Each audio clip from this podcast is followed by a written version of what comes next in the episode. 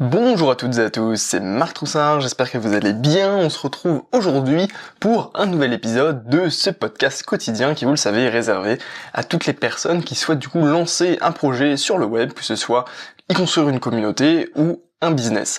Aujourd'hui, je vais vous parler des levées de fonds et de pourquoi un entrepreneur lève-t-il des fonds ou pas. Du moins, dans le cas du coup de notre euh, entrepreneuriat web un petit peu à nous, euh, qui est finalement un monde un petit peu à part.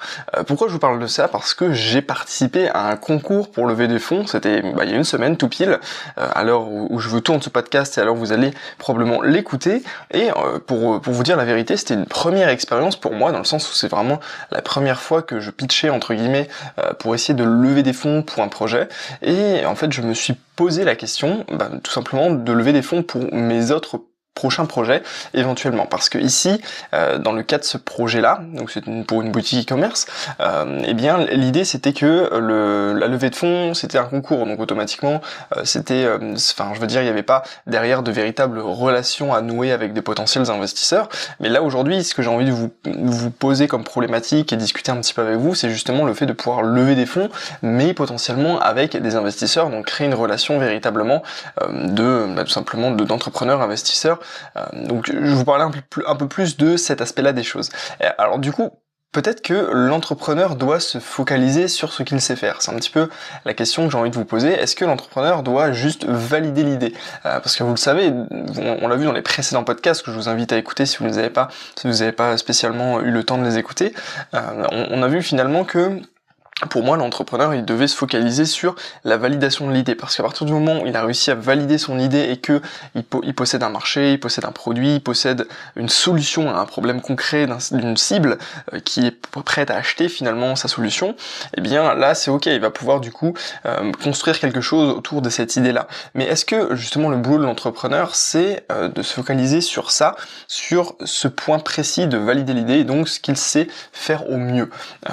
Est-ce que du coup c'est ça? Et que du coup il faudrait qu'il lève des fonds et qu'il puisse déléguer tout le reste, que ce soit la technique, le support ou tout, tout ce qu'il peut y avoir en fait autour de cette idée. C'est un peu la problématique de ce podcast, c'est savoir est-ce que justement on se focalise sur cette validation et que du coup hop tout le reste ça passe en secondaire, ou alors un entrepreneur se focalise du coup sur ce qu'il sait peut-être mieux faire, c'est-à-dire par exemple un entrepreneur va être spécialisé dans la technique, bah lui du coup il se focalisera plus sur cet aspect-là. C'est vrai que le terme entrepreneur est quand même extrêmement vaste et tout dépend de la manière dont on va le définir. Moi personnellement, du moins dans la vision que je pense en avoir aujourd'hui, c'est plus justement quelqu'un qui veut valider une idée, euh, mais effectivement on peut avoir des entrepreneurs qui sont peut-être plus techniques, euh, qui ont des compétences véritablement différentes et qui vont en fait les monétiser. Du coup, je pense que en ce qui concerne les levées de fonds, euh, c'est pas du tout évident quand on débute. C'est un monde véritablement très complexe. personnellement, je vous dis, j'y connais pas spécialement encore grand chose. C'est un, sujet qui m'intéresse énormément, des problématiques que j'ai envie d'étudier dans le futur mais pour le moment c'est pas du tout quelque chose que je, maîtrise à 100%, je vous en parle juste euh, en, comment dire ça, euh, dans un aspect de, prise de conscience en fait, qu'il y a un peu ce, monde-là qui existe et qu'on peut faire des choses intéressantes, mais je pense qu'effectivement quand on se lance en ligne et qu'on n'a pas du tout d'expérience euh, dans le business même en général, et qu'au final bah, on, veut changer de vie, ou alors on est, jeune et puis on veut se lancer sur internet, etc., on n'a pas du tout, pas du tout cette notion de dire bah, je vais lever des fonds, c'est pas du tout intuitif en fait. On a plus envie de se focaliser sur nous ce qu'on peut apporter, les actions concrètes qu'on peut mettre en place tout de suite, et en final, je pense que c'est très bien. Euh, et Également, quand on se lance en ligne, on ne présente pas en fait le business en ligne de cette manière. C'est-à-dire que vous allez avoir beaucoup de formateurs, beaucoup de personnes qui vont vous vendre un petit peu leur stratégie, leur méthode, que ce soit en e-commerce, que ce soit en info infoproduit euh, euh, ou n'importe quel business, l'affiliation, etc même parfois le marketing relationnel, bon après c'est encore quelque chose un petit peu à part, eh bien on ne présente jamais le business en ligne de cette manière-là. En gros on présente plus ça comme quelque chose d'extrêmement euh, accessible, qui ne va pas demander beaucoup de fonds, beaucoup de compétences, etc. Et du coup on n'a pas en fait besoin de lever des fonds derrière pour en fait soutenir le projet. Et dans l'idée, on en parlera un petit peu après dans ce podcast, c'est de créer par exemple plein de petits business à cash pour financer après un gros business. Parce que au final, on accumule un petit peu d'expérience avec tous ces petits projets, un petit peu d'argent, et puis ça nous génère un, capital intéressant qu'on peut réinvestir du coup dans un plus gros business. C'est une approche qui est très intéressante parce qu'en fait, on construit un petit peu une sorte d'empire sur plein de petites choses euh, qui permettent au final d'avoir euh, vraiment un, projet de contribution, quelque chose de beaucoup plus important. on en reparlera un peu euh, dans la suite de ce podcast. Également, il y a la notion de contrôle en fait de la société qui va entrer en jeu, la société du projet évidemment, parce que si vous levez des fonds, vous perdez le contrôle en partie du moins de votre société et de votre projet. évidemment, puisque les investisseurs derrière vont tout simplement avoir leur mot à dire, puisque c'est finalement leur capital, leur argent qui entre en, en jeu finalement dans la société. Donc c'est logique qu'ils aient leur mot à dire. Donc après, on va pas détailler sur le juridique, mais voilà, il y a énormément de règles, etc., qui régissent un petit peu euh, cette relation euh, entre guillemets actionnaire, enfin actionnaire, tout dépend de la, la, nature de votre société, évidemment. En plus, on va dire investisseur, euh, gérant, entrepreneur. Au final, il y a, y, a y a, énormément de, de, contraintes juridiques et de choses à prévoir en fait dans dans cette partie-là. Donc c'est pour ça, c'est pas du tout quelque chose qu'il faut prendre à la légère. c'est pas du tout quelque chose qu'on fait comme ça d'un claquement de doigts, mais effectivement, il y a cette notion qui est à prendre en compte. Si vous montez votre business de zéro tout seul, avec votre argent, vous avez le contrôle total. Et donc, vous pouvez en fait décider véritablement de la direction que vous voulez euh, pour les choses. Par contre, effectivement, si euh, vous êtes, vous avez des investisseurs, là, ça va vraiment être différent. Vous avez entre guillemets des comptes à rendre un petit peu à d'autres personnes. Donc, ça peut être potentiellement problématique ou pas, en fonction de la relation que vous avez avec eux. Euh, mais voilà, ça demande quand même quelques compétences supplémentaires par rapport, je pense, à juste créer son propre, son propre projet. Euh, et Peut-être qu'il y a aussi cette notion de euh, quand on, lève des fonds, même si c'est pas énormément, même si c'est par exemple que 5 000, 10 000 euros, je ne sais pas, euh, ben, on a déjà l'impression que c'est plus un petit business. On a l'impression que c'est quelque chose entre guillemets de sérieux, parce que au final, comment dire, au, final, on, on rentre un peu dans le monde des affaires, on rentre un peu avec d'autres personnes, etc. Et ça, ça, change beaucoup plus que la personne qui est dans son dans son coin entre guillemets chez elle, euh, sur son ordinateur à créer créer son business. Là, il y a vraiment une relation, on va rencontrer des gens, on va faire des choses, etc. Donc je pense que ça prend une autre dimension. Et en soi, à mon avis, ce n'est pas spécialement un problème en fonction de nos objectifs. C'est-à-dire que si euh, vous dans votre vision, c'est plus de créer quelque chose euh, de grand, de, de véritablement faire du business, ça peut être extrêmement intéressant en fait. Ce genre de et motivant peut-être même ce genre de relations, ce, genre de, contraintes finalement. Parce que quand on est tout seul et qu'on a des comptes à rendre à personne, euh, au final on n'a aucune, aucune pression et du coup ça peut être potentiellement euh, quelque chose qui euh, nous empêche finalement d'agir et, de nous d'avancer. Donc au final je pense que tout dépend de vos envies. Il y a deux, pour moi je vois deux, deux solutions différentes. C'est soit on a un business qui va être sous contrôle total, mais forcément il faut un peu d'argent pour démarrer et surtout beaucoup de temps parce qu'au final on va tout démarrer euh, de zéro euh, finalement et on va, on va devoir du coup tout, tout va être vraiment créé de, de nous-mêmes que ce soit la technique, euh, le, le, côté créatif, le côté de l'idée, le côté marketing, tout tout sera véritablement créé de zéro soit par soi, soit avec d'autres associés. Mais dans tous les cas on a un contrôle total et on va y passer beaucoup de temps et beaucoup on va y consacrer du temps et beaucoup d'argent. ou alors deuxième solution, soit on a un business du coup avec des mais tout de suite ça prend beaucoup plus d'ampleur. Et donc, euh, comme je vous le disais, ça demande de potentiellement bien gérer la relation à la fois avec votre équipe qui va travailler sur le projet, et à la fois avec les investisseurs parce que au final je pense que c'est ça le plus intéressant on va y revenir un petit peu après c'est qu'on peut du coup avoir potentiellement une équipe et puis pas faire toutes les tâches euh, qu'on n'a pas spécialement envie de faire ou dans lesquelles on n'a pas la meilleure valeur ajoutée euh, du coup partons du principe déjà que au final on veut grossir, c'est-à-dire qu'on est un entrepreneur et que euh, on a envie de on a envie de grossir, on a envie de créer potentiellement un empire ou ce genre de choses, mais dans tous les cas tout va partir en fait d'une idée. Euh, on, l'a vu dans, encore une fois dans les podcasts précédents que je vous invite euh, à tout simplement à tout simplement écouter, notamment le podcast sur ce que vos concurrents ne, ne feront pas, ne veulent pas faire tout simplement.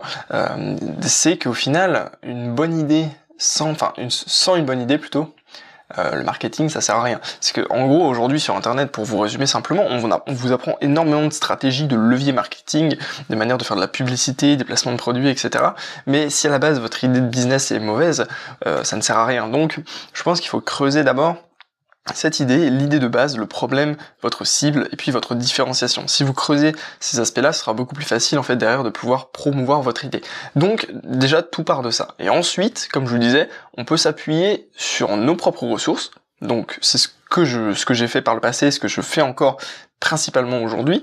Euh, donc ça demande pas mal de compétences, notamment de la formation en permanence. C'est-à-dire que euh, si vous faites tout tout seul de A à Z, ou du moins euh, pratiquement tout, eh bien vous allez devoir vous former et être toujours en veille sur les nouveautés, les nouvelles manières de faire, les nouvelles stratégies, sans forcément être toujours non focus. Parce que le problème c'est qu'il faut être à la fois polyvalent, mais il faut rester un petit peu focus. Et on a beaucoup tendance à ne pas du tout être focus et à perdre en fait l'essence même de son projet, et à se diversifier, dans tous les sens. Alors que c'est vrai que du côté investisseur, en fait, on est plus recadré. Mais euh, voilà, toujours est-il que voilà, ça demande quand même euh, une, un panel extrêmement large de compétences parce que vous devez être potentiellement à peu près bon dans tous les domaines. Euh, c'est-à-dire que si, par exemple, vous montez une boutique e-commerce, que vous avez les meilleurs produits du monde, euh, que vous avez, je sais pas moi, euh, vous, avez tout qui est ok, vous avez des très bonnes publicités, mais que derrière vous n'avez pas une bonne stratégie de marge, ou alors que votre vos, séquences de mails sont pourries, ou alors que je ne sais pas moi, vous avez, vous utilisez pas les bons outils et donc vos emails n'arrivent pas à destination, vous n'avez pas euh, la bonne manière de promouvoir votre site internet, mais derrière, s'il y a une seule de ces compétences qui ne fonctionne pas, c'est mort. C'est-à-dire que, euh, pour vous donner un exemple, euh, je me suis rendu compte de ça quand j'avais créé ma première boutique e-commerce, donc effectivement, c'était pas très, c'était pas une très bonne boutique, mais j'avais l'impression que, effectivement, tout était pas, pas trop mal au final. Plus je me suis remis en question, plus je me suis rendu compte qu'il y avait, c'est toujours des petits grains de sel, des petits détails euh, qui, au final, font que votre business n'est pas spécialement crédible. Et, et du coup, voilà, les gens qui arrivaient sur, sur, sur ma boutique, j'avais quand même un taux de clic extrêmement intéressant sur les publicités, mais la conversion n'y était pas. Et je pense que c'était la crédibilité du site qui était en jeu. Pourquoi? Parce que j'avais pas spécialement les compétences pour rendre le site crédible comme par exemple mon associé actuel est capable de le faire sur euh, notre boutique actuelle. Euh, du coup, effectivement, ça, change, ça change véritablement les choses. Euh, dans le sens où vraiment, comme je vous disais, avoir des compétences partout pour être pour être potentiellement très bon. pour vous redonner un exemple, mon exemple personnel, c'est qu'aujourd'hui, par exemple, là, je vous fais ce podcast, je pense que je suis, j'ai de la valeur ajoutée dans dans la création du podcast. Par contre, si vous avez été voir mon site internet marctroussard.fr, tout collé, vous allez voir qu'au final, il n'y a rien dessus, j'ai pas encore, en fait, moi tout ce qui va être la partie créative web par exemple, c'est pas du tout mon euh, mon dada. Donc aujourd'hui, il y a rien. Peut-être que euh, le jour où vous écouterez ce podcast, j'aurai tout simplement pris le temps de, de transformer ça. Mais aujourd'hui, ça c'est juste une plateforme qui me sert comme ça pour tout simplement gérer les contacts, etc. Mais euh, disons que voilà, moi je pense avoir une meilleure valeur ajoutée là-dessus et pas dans tous les domaines. Donc c'est pour ça qu'on peut arriver très rapidement à être limité. Après, on peut savoir tout faire plus ou moins bien. C'est un petit peu mon cas. En gros, je sais faire un petit peu près, à peu près tous les aspects euh, d'un petit business en ligne, mais euh, pas forcément tout avec vraiment un niveau de détail extrêmement important. Et comme je vous le disais, ça prend un temps fou, évidemment, parce qu'on est obligé de tout faire, on est obligé de comprendre tout, on est obligé de comprendre tous les process de A à Z, et ça prend énormément de temps parce qu'on des milliers d'erreurs qu'on essaie de corriger au fur et à mesure. Euh, par contre, il n'y a pas véritablement de risque, parce qu'au final, c'est notre argent, donc c'est de l'investissement qu'on va mettre en nous, et c'est notre temps. Donc on peut pas vraiment considérer que c'est une perte de temps puisqu'on apprend énormément de choses. C'est véritablement capital je pense de passer par ces étapes en fait on va échouer plein de fois, on va, se rendre compte, on va se prendre des claques, qu'il fallait pas faire comme ça, etc. Je pense que c'est extrêmement formateur et qu'il faut passer par là. Donc euh, c'est un peu une progression qui va être lente, mais en fait on peut avoir avec ça un premier business à cash qui va nous permettre d'en monter d'autres. Euh, et ensuite, par exemple, d'avoir une équipe, etc. Euh, L'idée c'est que si vous réussissez à faire votre premier business de cette manière-là tout seul et que vous avez un contrôle à 100%, eh bien vous pouvez très bien investir une partie de votre cash flow positif à monter d'autres business du même genre, par exemple à dupliquer votre concept sur d'autres niches, sur d'autres manières de faire, et euh, tout simplement créer véritablement plusieurs petits business. Et au final, quand vous en avez 2, 3, 4, 5, en fait, vous pouvez avoir une équipe qui va gérer ces business-là et donc déléguer un petit peu tout ce que vous avez fait et tout ce que vous avez appris à faire. Après, c'est toute une stratégie de, de, process, de, manière de recruter les gens, euh, qui véritablement euh, c'est un, boulot à part carrément. Il faut encore apprendre des nouvelles compétences, comment déléguer efficacement, etc. Euh, c'est pas du tout, euh, c'est pas du tout intuitif et pas du tout évident. Mais toujours est-il que voilà, si vous arrivez à faire cette première étape tout seul, au final vous avez énormément d'expérience, vous avez énormément de compétences et vous pouvez en fait bah, les transmettre et puis créer finalement une super équipe à partir du moment où votre premier business tourne. Mais effectivement, c'est là que ça va être compliqué, c'est là que ça coince, c'est là que la plupart des gens euh, ne vont pas euh, ne vont pas aller jusqu'au bout parce que euh, créer un business qui tourne comme ça de, zéro, même avec avec un certain capital, c'est tout de même pas évident. Donc, soit on s'appuie sur nos propres compétences et nos propres ressources, qu'on va apprendre au fur et à mesure, soit, au final, on va s'appuyer sur des investisseurs si notre idée est véritablement intéressante. Parce que si on n'arrive pas, en fait, à convaincre des gens d'acheter notre solution, enfin, si on n'arrive pas à convaincre des investisseurs d'investir dans notre société, ça va être extrêmement compliqué en fait de pouvoir monter euh, le projet. Donc l'idée c'est d'avoir suffisamment de validation. Je vous renvoie, pardon encore une fois, au podcast euh, qu'on a que, que j'ai tourné, que je pense que je l'avais publié samedi. Euh, et, et, voilà, l'idée l'idée là, c'est que si vous avez suffisamment de validation de votre marché, de votre niche, pour que votre projet soit déjà rentable en fait sur le papier, mais avec un niveau de comment dire un niveau d'engagement de votre audience déjà extrêmement puissant, eh bien vous avez potentiellement des chances de vous faire de vous faire financer. Et du coup, je pense que ça demande plus des compétences en communication et en gestion de l'humain dans le sens où là, vous allez devoir convaincre des gens, vous allez euh, devoir finalement gérer un peu cette relation avec les investisseurs et donc de comprendre un peu leurs envies et pourquoi ils veulent investir chez vous, pourquoi qu'est-ce qu'ils veulent en retirer, etc. Et de même, euh, si vous avez euh, une équipe du coup parce que potentiellement en fonction de combien vous vous faites financer, vous pouvez déjà passer à la phase où vous avez une petite équipe qui peut travailler pour vous, euh, ne serait-ce que des freelances. Si vous regardez, au final, des freelances ne coûtent pas si cher que ça à partir du moment euh, où, euh, vous, les, vous leur demandez pas des tâches non plus qui demande des jours et des jours. Euh, je veux dire, au final, pour créer un business en ligne, ça demande pas forcément énormément de temps. Ce qui ça demande, c'est des bonnes actions posées au bon moment et en fait, justement, éliminer tout ce temps qui est euh, qui est inutile et qui ne sert pas spécialement à grand chose. C'est un peu la loi de Pareto, les 80-20, avec 20% euh, des actions qui produisent 80% des résultats. Donc, il faut avoir à la fois du coup des compétences pour gérer les investisseurs et des compétences pour gérer l'équipe. Donc, comme je disais, savoir recruter, savoir voir si justement la personne correspond bien euh, à ce, qui, ce que vous demandez, etc. Donc c'est véritablement pas évident. Pour le coup, je pense que c'est pas quelque chose qu'il faut, enfin, je pense pas qu'il faut démarrer par là si en fait on n'est pas du tout euh, dans le milieu du business. Euh, personnellement, je sais pas encore quelque chose que je me sens véritablement capable de faire, même si effectivement on apprend sur le sur le terrain. mais je veux dire, si j'avais pas eu tous mes deux années là un peu de, test, euh, surtout cette année euh, de, création de projet, de voir comment ça fonctionnait véritablement dedans, je pense que je me sentirais absolument pas capable de faire ce genre de, euh, relation, d'avoir ce genre de relation avec des investisseurs et une équipe, même si bon, je suis pas du tout encore, euh, comment dire, j'ai pas du tout encore l'expérience justement dans ce domaine-là. Mais je veux dire, euh, si j'avais pas du tout eu cette expérience, ce serait encore pire. Et par contre, il y a un point qui est extrêmement intéressant, qui, euh, qui, qui pour moi est peut-être le plus important, c'est que quand vous faites ça, vous, pouvez véritablement vous focaliser, avoir un focus mis sur la valeur ajoutée, la chose que vous apportez le mieux au projet.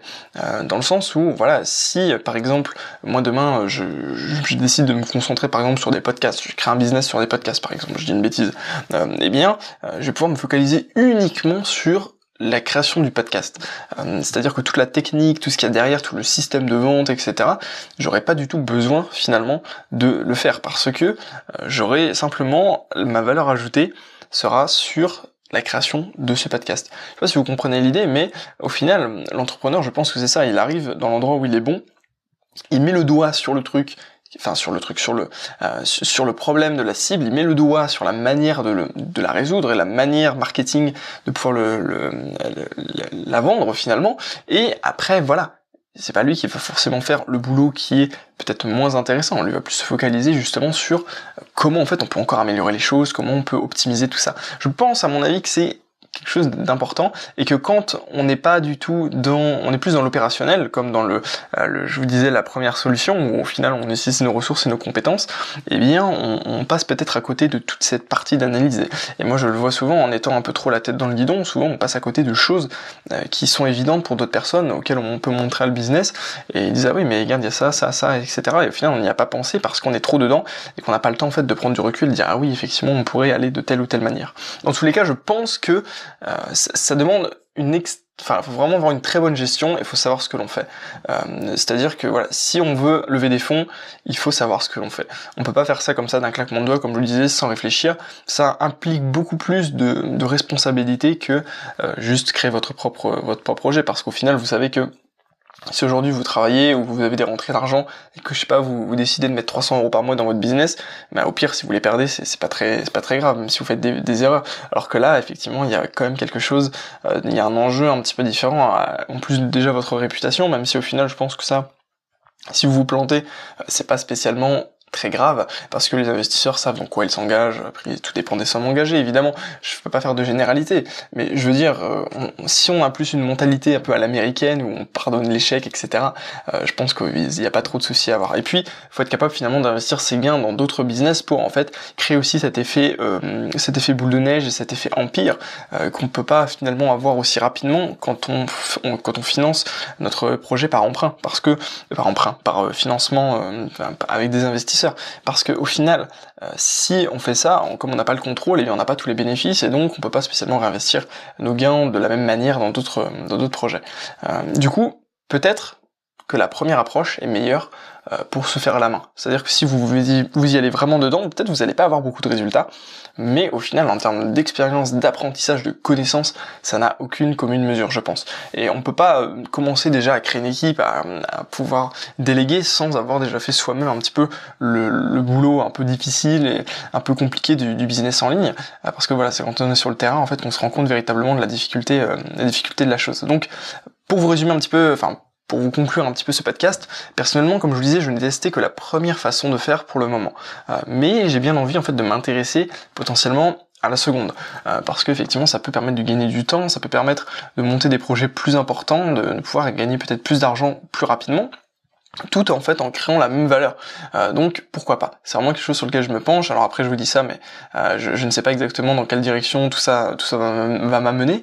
Euh, mais voilà, c'est quand même une idée que j'ai en tête et que je compte creuser, du, si ce n'est pas dans les prochaines semaines, dans les prochains mois. Et mon objectif, au final, je pense pas que j'en ai déjà parlé un petit peu dans ce podcast, mais c'est de créer en fait à terme une équipe qui pourrait bosser sur plusieurs projets différents. comme je disais, une fois qu'on a un premier business à cash, ben, en fait on peut, on peut en créer plein d'autres parce que Aujourd'hui sur internet on peut tester une idée avec 1000 euros. Euh, il suffit d'avoir finalement un peu de cash flow positif dans un projet qui vous rapporte peut-être quelques milliers d'euros par mois.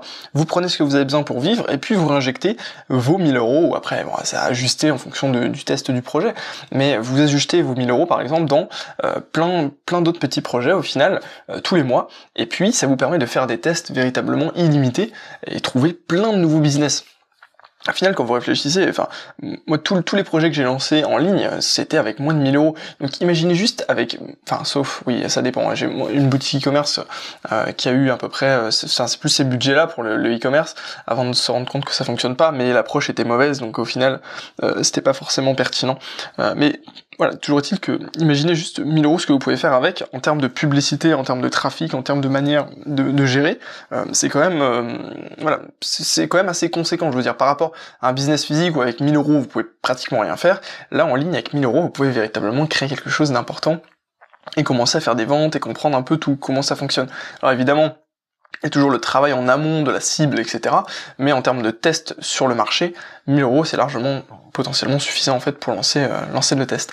Donc voilà, comme je disais, une fois que vous avez un business qui a cash, et moi c'est mon idée, c'est en fait d'utiliser ce business pour lancer plein d'autres petits business et peut-être que vous aurez un taux de découverte de business rentable que de, je sais pas moi, 5 ou 10%, mais euh, comme vous avez pu faire plein de tests au final, euh, après c'est un effet boule de neige. C'est-à-dire que si demain vous avez testé 5 projets, il y en a que un qui, euh, qui est rentable, eh bien avec celui-là vous allez pouvoir en retester 10 et il y en a peut-être que un aussi sur les 10 qui sera rentable, mais etc etc etc.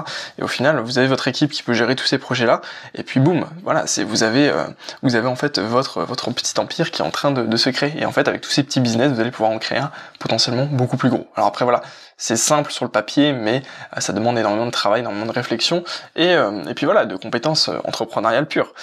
donc voilà, écoutez, j'espère que ce podcast vous aura plu. N'hésitez pas à me dire ce que vous en avez pensé. Si vous aussi, dans votre idée, vous souhaitez potentiellement, bah, tout simplement lever des fonds ou pas du tout, vous êtes plus dans cette première approche, un peu comme moi, où finalement vous vous créez un petit peu votre votre projet sans sans investisseur extérieur.